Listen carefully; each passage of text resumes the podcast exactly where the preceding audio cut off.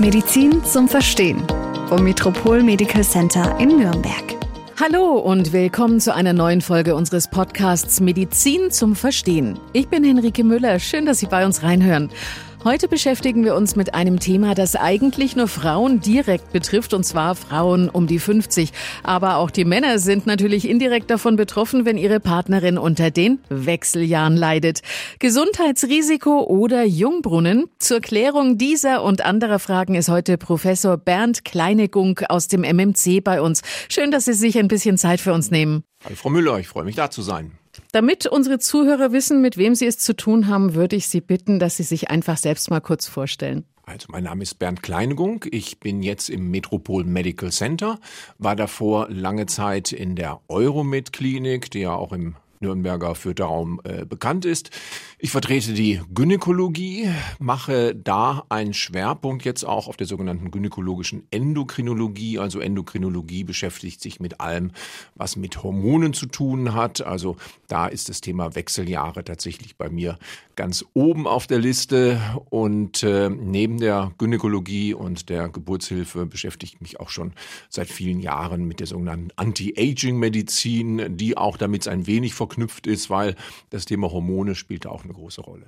Ich sehe schon, das wird ein interessantes Interview, ein interessanter Podcast. Viele Frauen um die 50 leiden ja unter Wechseljahresbeschwerden. Vielleicht können Sie das einfach mal beschreiben kurz. Was sind die Wechseljahre eigentlich und mit welchen Beschwerden gehen sie einher?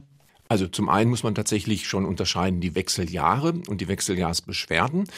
In die Wechseljahre kommt eigentlich jede Frau, wenn sie das entsprechende Alter erreicht. Das ist meistens so mit Anfang 50, kann aber auch schon mit Mitte 40 sein, kann auch mit Mitte 50 der Fall sein. Und letztendlich bedeuten die Wechseljahre, dass die Eierstöcke ihre Funktion aufgeben. Und die Eierstöcke machen vor allen Dingen zwei Dinge. Zum einen stellen sie befruchtungsfähige Eizellen bereit. Das heißt, das ist natürlich wichtig dann für die Fortpflanzung, um schwanger zu werden. Das findet nicht mehr statt. Das heißt also nach den Wechseljahren Jahren verlieren Frauen dann ihre Fruchtbarkeit. Aber damit einher geht auch die Produktion von Hormonen und die hört dann auch auf. Und das ist es im Wesentlichen, was dann häufig zu Beschwerden führt. Nicht unbedingt. Es gibt auch Frauen, die kommen in die Wechseljahre und ja, die Periode bleibt weg und das war's dann eigentlich. Aber so zwei Drittel aller Frauen haben doch Beschwerden, wenn sie in die Wechseljahre kommen und ein Drittel doch so stark, dass sie wirklich auch behandlungsbedürftig sind. Kann man denn die Wechseljahre vermeiden oder irgendwie rauszögern? Nein, das kann man eigentlich nicht. Also es gibt wenige Dinge, wo man sagt, wenn ich es mache, dann komme ich verfrüht in die Wechseljahre. Rauchen steht da mal wieder ganz oben auf der Liste. Also Rauchen schädigt die Gefäße und Organe, die schlechter durchblutet sind. Auch die Eierstöcke, die geben dann auch frühzeitig ihre Funktion auf. Aber sonst gibt es tatsächlich relativ wenig, um die Wechseljahre selber herauszuzögern. Es gibt eine ganze Menge Möglichkeiten, die Wechseljahrsbeschwerden zu unterdrücken. Wir wissen zum Beispiel, dass Sportlerinnen weniger Hitzewallungen haben als Frauen, die keinen Sport treiben. Hat wahrscheinlich damit zu tun, dass man bei Sport eh schon mehr schwitzt und damit auch die Temperaturregulation da besser funktioniert. Wir wissen, dass Frauen, die zum Beispiel Entspannungstechniken beherrschen, Yoga, autogenes Training oder äh, sonstige Dinge, dass die zum Beispiel dann auch mit psychovegetativen Problemen, Schlafstörungen besser äh, klarkommen. Aber wie gesagt, da geht es um die Wechseljahrsbeschwerden. Die Wechseljahre selber kann man damit eigentlich nicht vermeiden. Abgesehen von viel Sport und Entspannungsübungen, was gibt es denn für Methoden, um die Wechseljahresbeschwerden zu behandeln? Also da gibt es natürlich dann auch im medikamentösen Bereich einiges. Äh, da stehen zunächst mal auch die eher schwach wirksame pflanzlichen Präparate im Vordergrund, die man erstmal versuchen kann, ob sie wirken oder nicht. Da gibt es so zwei große Gruppen. Das eine ist Traubensilberkerze, diese Cimizifuga-Präparate gibt es seit vielen Jahrzehnten. Das andere sind sogenannte Phytoöstrogene, die finden sich vor allen Dingen so in Sojaprodukten, kann man aber aus Soja auch isolieren und dann auch als äh, pflanzliche Präparate geben. Wir sehen zum Beispiel, dass in, in Japan oder in Ländern, wo viel Soja konsumiert wird, auch mit der Ernährung, dass da Frauen deutlich weniger unter Wechseljahrsbeschwerden leiden. Und das ist wahrscheinlich ein Effekt der Phytoöstrogene in diesen Präparaten. Und dann gibt es natürlich das große Feld der klassischen Hormonersatztherapie. Pflanzliche Mittel muss man wahrscheinlich ausprobieren. Die einen Frauen reagieren drauf oder bilden sich ein, es funktioniert. Und Hormonersatztherapie ist dann natürlich wirksam, aber auch umstritten, so viel ich weiß. Ja, also bei pflanzlichen Präparaten ist es immer so der Fall, da ist häufig auch ein gewisser Placebo-Effekt mit äh, verbunden. Gut, ein guter Mediziner macht sich auch den zunutze, aber sie haben auch eine gewisse Wirkung über Placebo hinaus. Aber es reicht natürlich nicht an die klassische Hormonersatztherapie heran, was die Wirkung angeht. Und auch die, muss man sagen, ja, ist umstritten, aber wir machen sie heute anders als früher. Und insofern äh, denke ich, ist auch das inzwischen eine gut etablierte, auch gut verträgliche und vor allen Dingen eine gut wirksame Methode. Warum ist sie umstritten? Gibt es, glaube ich, immer ein bisschen Schwierigkeiten, dass das vielleicht Krebs auslösen könnte? Ja, das ist die Hauptsorge. Also ähm, die Therapie der Wechseljahre durch die Hormonersatztherapie, die ist eigentlich so wechselhaft wie die Wechseljahre selber. ähm, das war so in den 80er, 90er Jahren war das fast eine Art endokriner Jungbrunnen. Das wurde sehr, sehr häufig eigentlich eingesetzt. Da machte man sich als Gynäkologe schon fast der, der fahrlässigen oder unterlassenen Hilfestellung schuldig, wenn man keine Hormonersatzpräparate gab. Und dann gab es so Anfang der 2000er Jahre eine große amerikanische Studie, die das doch alles sehr in Frage stellte, weil da doch rauskam, Brustkrebsrisiko steigt, Thromboserisiko steigt. Das war ein ziemlicher Rückschlag für diese ganze Therapieform. Viele Frauen haben dann abgesetzt und inzwischen ist es aber auch schon wieder 20 Jahre her. Das heißt, wir haben diese Studie ganz gut auch analysiert. Wir wissen, was da damals falsch gelaufen ist und wir machen die Hormonersatztherapie jetzt heute anders als vor 20 Jahren noch. Inwiefern? Das sind eigentlich mehrere Dinge, die wir da geändert haben. Also das eine ist erstmal ganz simpel Dosisreduktion. Damals hat man relativ viel und hochdosiert Östrogene gegeben. Heute wissen wir, mit niedrigeren Dosierungen haben wir häufig die gleichen positiven Effekte, aber mit weniger Nebenwirkungen. Punkt zwei ist Individualisierung. Das heißt, wir geben nicht allen Frauen das gleiche Präparat, sondern äh, das ist individuell abgestimmt. Heißt auch, es sollte wirklich von einem Fachmann gemacht werden und nicht zum Beispiel jetzt einfach von einem Allgemeinmediziner verordnet. Also das sollte schon jemand machen, der sich mit Hormonen ein bisschen auskennt. Das Wichtigste ist vor allen Dingen, wir arbeiten inzwischen mit sogenannten bioidentischen Hormonen. Mhm. Das heißt, wir haben früher mit synthetisch veränderten, chemisch veränderten Hormonen äh, gearbeitet, die häufig stärker gewirkt haben, aber die auch stärkere Nebenwirkungen haben. Und wenn wir sagen, wir machen eine Hormonersatztherapie, dann ist ja eigentlich auch sinnvoll, dass wir die Hormone ersetzen, die der Körper vorher selber auch produziert hat. Und das ist eigentlich die wichtigste Neuerung. Eine andere Neuerung ist, wir geben die Östrogene inzwischen gerne über die Haut. Eines der Risiken oder Nebenwirkungen, die mit der Hormonersatztherapie verbunden sind, ist ein erhöhtes Thromboserisiko. Das hängt aber gar nicht so sehr von den Hormonen ab, sondern davon, wie ich die Hormone verabreiche. Das heißt, alles, was ich als Tablette schlucke, wird erstmal vom Magen-Darm-Trakt aufgenommen, geht vom Magen-Darm-Trakt in die Leber und in der Leber werden dann gerinnungsaktive Substanzen freigesetzt. Wenn ich die Östrogene über die Haut zuführe, das kann ich machen mit Pflastern, das kann ich machen mit Gelen, das kann ich machen mit Sprays, dann umgehe ich diesen Leberkreislauf und dann senke ich tatsächlich auch das Thromboserisiko fast auf Null. Wann empfehlen Sie Frauen pflanzliche Mittel und wann doch die Hormontherapie? Prinzipiell befürworte ich eigentlich schon die klassische Hormonersatztherapie, also in der neuen Form, wie wir sie machen. Und zwar aus folgendem Grunde. Die pflanzlichen Präparate wirken einigermaßen gut gegen die klassischen Symptome Hitzewallung, Schlafstörungen, depressive Ver äh, Verstimmung.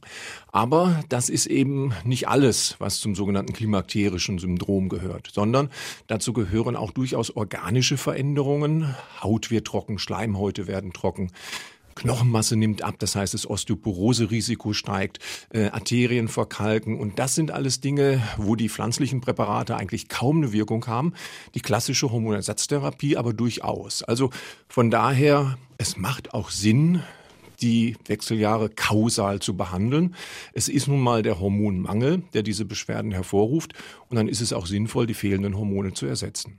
Aber wahrscheinlich auch nicht für jede Frau. Ne? Welche Frauen würden Sie sagen, sollten lieber keine Hormonersatztherapie machen? Also wenn Sie hormonabhängige Tumoren haben, das ist in erster Linie tatsächlich der Brustkrebs, dann sollten Sie tatsächlich auf eine Hormonersatztherapie verzichten. Auch wenn wir sagen, dass äh, das Risiko darunter steigt nicht, aber das Risiko, zum Beispiel ein Rezidiv zu bekommen, wenn man schon mal einen solchen Krebs hatte, steigt eben doch.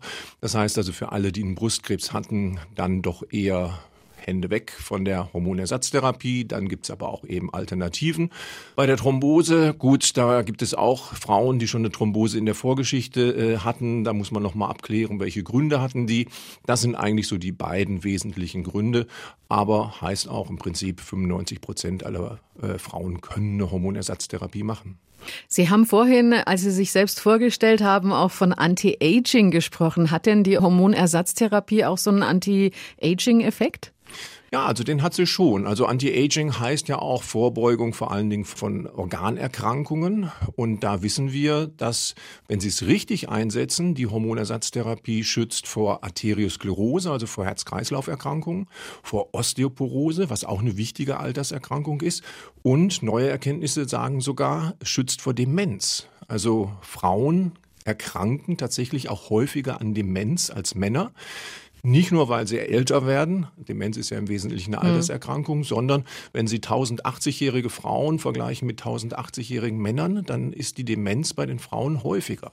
Und das ist offensichtlich auch etwas, was durch den Hormonmangel begünstigt wird. Umgekehrt durch eine Hormonersatztherapie auch verhindert werden kann. Hätte ich nicht gewusst, habe ich auch noch nie von gehört. Und Anti-Aging verbindet man ja auch gerne so mit der Optik. Hat es damit auch was zu tun? Auch da wirken sich die Hormone ja nicht schlecht aus. Also das wissen wir auch. Östrogene haben eine wundervolle Wirkung auf die Haut, haben auch eine wundervolle Wirkung auf die Haare. Umgekehrt fehlen die Östrogene, dann wird die Haut einfach doch ein bisschen dünner, auch ein bisschen faltiger. Äh, auch die Haare entwickeln sich nicht so toll. Also das sind natürlich kosmetische Effekte, die Frauen dann an den Hormonen auch sehr schätzen.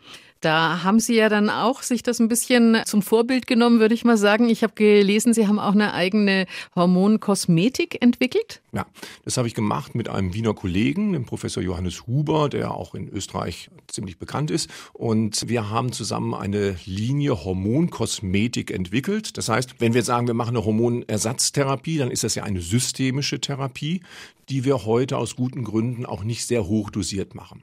Aber unterschiedliche Gewebe haben einen unterschiedlichen Hormonbedarf und die Haut kann durchaus mehr an Hormonen vertragen. Und ähm, da haben wir gesehen, wenn wir bestimmte Östrogene in Kosmetika einarbeiten, dass die da einen sehr, sehr guten Effekt haben. Und daraus ist diese Linie Hormonkosmetik geworden, die es jetzt schon seit 15 Jahren gibt, die auch immer weiterentwickelt worden ist. Und die ist sehr erfolgreich. Aber trotzdem, Hormone sind immer noch medizinische Inhaltsstoffe. Das heißt, Hormonkosmetik kriegen Sie nicht frei verkäuflich in irgendeiner ähm, Drogerie, sondern Hormonkosmetik gibt es tatsächlich nur verordnet vom Arzt und gemacht vom Apotheker. Jetzt habe ich einiges gelernt über die Wechseljahre, aber was mir wirklich ganz wichtig ist, kommen eigentlich auch Männer in die Wechseljahre? Das ist immer noch ein umstrittenes Thema. Also viele meiner Patientinnen sind überzeugt, dass es so ist. Ja, ja die sagen, also auch. mein Mann hat die gleichen Symptome wie ich, kann ich den auch mal zu Ihnen bringen. Also Männer kommen nicht ganz in diesem biologischen Sinn in die Wechseljahre wie Frauen. Bei Frauen hatte ich ja gesagt, versiegen eigentlich äh, geben die Eierstöcke so mit 50 Jahren ungefähr ihre Funktion auf. Das heißt, die tun so gut wie nichts mehr. Das ist bei den Männern, bei den Hoden etwas anders. Also Männer sind prinzipiell auch im höheren Alter noch zeugungsfähig, weil ihre Hoden zwar etwas weniger tun, aber immer noch funktionieren. Aber was es durchaus gibt bei Männern ist, dass auch deren Hormone, also die Androgene, weniger werden. Und das kann zu ganz ähnlichen Symptomen führen.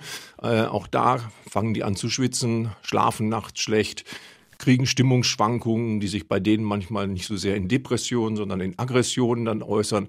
Äh, aber das Bild ist eigentlich ganz ähnlich. Man kann auch bei Männern genau das Gleiche machen wie bei Frauen, nämlich die fehlenden Hormone ersetzen. Das ist doch ein wunderbares Schlusswort, würde ich sagen. Wir sind durch mit dem Thema Hormonersatztherapie und Anti-Aging. Vielen Dank an Professor Bernd Kleinegung, dass Sie hier gewesen sind und ein bisschen Zeit für uns gehabt haben. Dankeschön.